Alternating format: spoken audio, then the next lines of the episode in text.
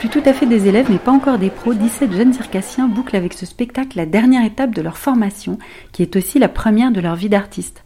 Friction, c'est le spectacle de sortie de la 31e promotion du CNAC, le Centre national des arts du cirque. Ensemble, comme un corps collectif, ils bondissent sur une table et de leur groupe compact s'élève la main, la jambe, puis tout le corps sinueux d'une contorsionniste, sans décor, vêtus de costumes unisexes, ils exécutent un fougueux ballet de cirque. Et qu'ils suspendent le souffle du public à leurs impeccables performances de risque-tout, ou qu'ils s'égarent un court moment en un simulacre de concert rock, ils étonnent, ils convainquent, et on aime déjà sans réserve ces nouveaux visages du cirque.